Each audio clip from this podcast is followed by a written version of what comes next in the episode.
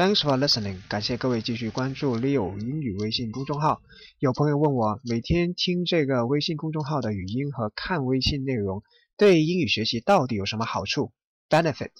我说，第一是听力的单词敏感度 （sense） 提高了；第二是单词记忆和用法的积累 （accumulation）。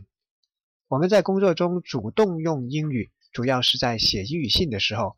英文要写得好，除了词汇和用法正确，更重要的是文笔，the style of writing。所谓文笔，就是写作的习惯和方式。通过看别人是怎么写文章，会慢慢积累这种写作习惯。这不但对我们写作有好处，这也能直接影响 influence 我们的语言表达和思维方式。今天回复“文笔”两个字，文化的文，钢笔的笔。一起来看一下怎样提高作文的文笔。